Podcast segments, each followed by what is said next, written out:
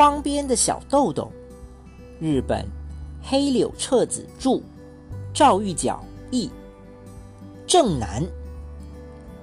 从小豆豆家到车站的路上，有一排朝鲜人住的长房子。当然，小豆豆并不知道那些人是朝鲜人。小豆豆只知道其中有一个阿姨，她的头发从正中间分开，梳成垂髻的样式，穿着白色胶皮靴子，靴子稍显肥大，头上尖尖的，像是一艘小船。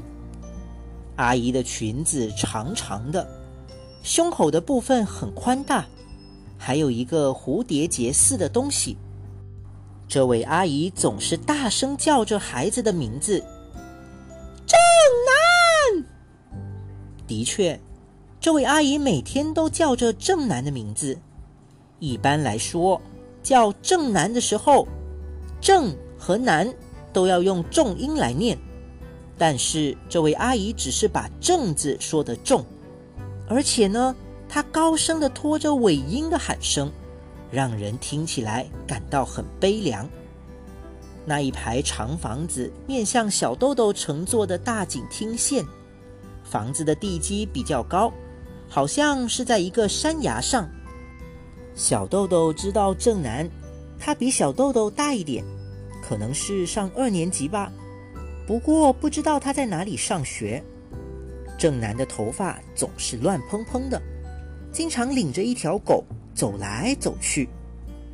有一天，小豆豆放学回家，经过这个小小的山崖，正南正好站在那个山崖上，两只手叉着腰，一副威风凛凛的样子。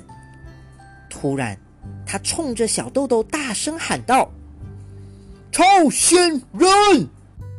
那是充满了憎恨的刺耳的喊声。小豆豆非常害怕。从来没有说过话，也从来没有对自己玩过恶作剧的男孩，为什么突然居高临下的对自己喊叫，而且充满了仇恨呢？小豆豆非常惊愕。回到家之后，小豆豆告诉妈妈：“正南管我叫朝鲜人。”听了小豆豆的话，妈妈用手捂住了嘴。转眼之间。妈妈的眼睛里已经充满了泪水，小豆豆大吃一惊，以为是自己做了什么坏事。妈妈的鼻头红红的，没有去擦眼泪，说道：“真可怜，一定是别人都管正南叫朝鲜人，朝鲜人，所以啊，他以为朝鲜人是骂人话，正南还不懂。”他毕竟还是个孩子，平常说骂人话的时候，都是说“混蛋”的是吧？正南就是想说这么一句骂人的话。平时别人叫他是朝鲜人，他也想这么叫你。唉，有些人也太过分了。接着，妈妈擦掉了眼泪，缓缓的对小豆豆说。豆豆是日本人，正南呢是叫做朝鲜的国家的人，但是你和正南一样都是小孩子，所以啊，绝对不可以区分说那个是日本人或者那个是朝鲜人，要友好的对待正南，他只是因为自己是朝鲜人就被人这样粗暴的叫来叫去，是很可怜的。小豆豆还很难理解这些事情，但是他毕竟明白了，那个叫正南的孩子无缘无故的被人嘲骂，所以他的妈妈才总是那么担心的找他吧。当第二天早晨，小豆豆又从山崖下面路过的时候，仍然听到正南的妈妈大声的叫：“正南！”小豆豆听了，不禁想着。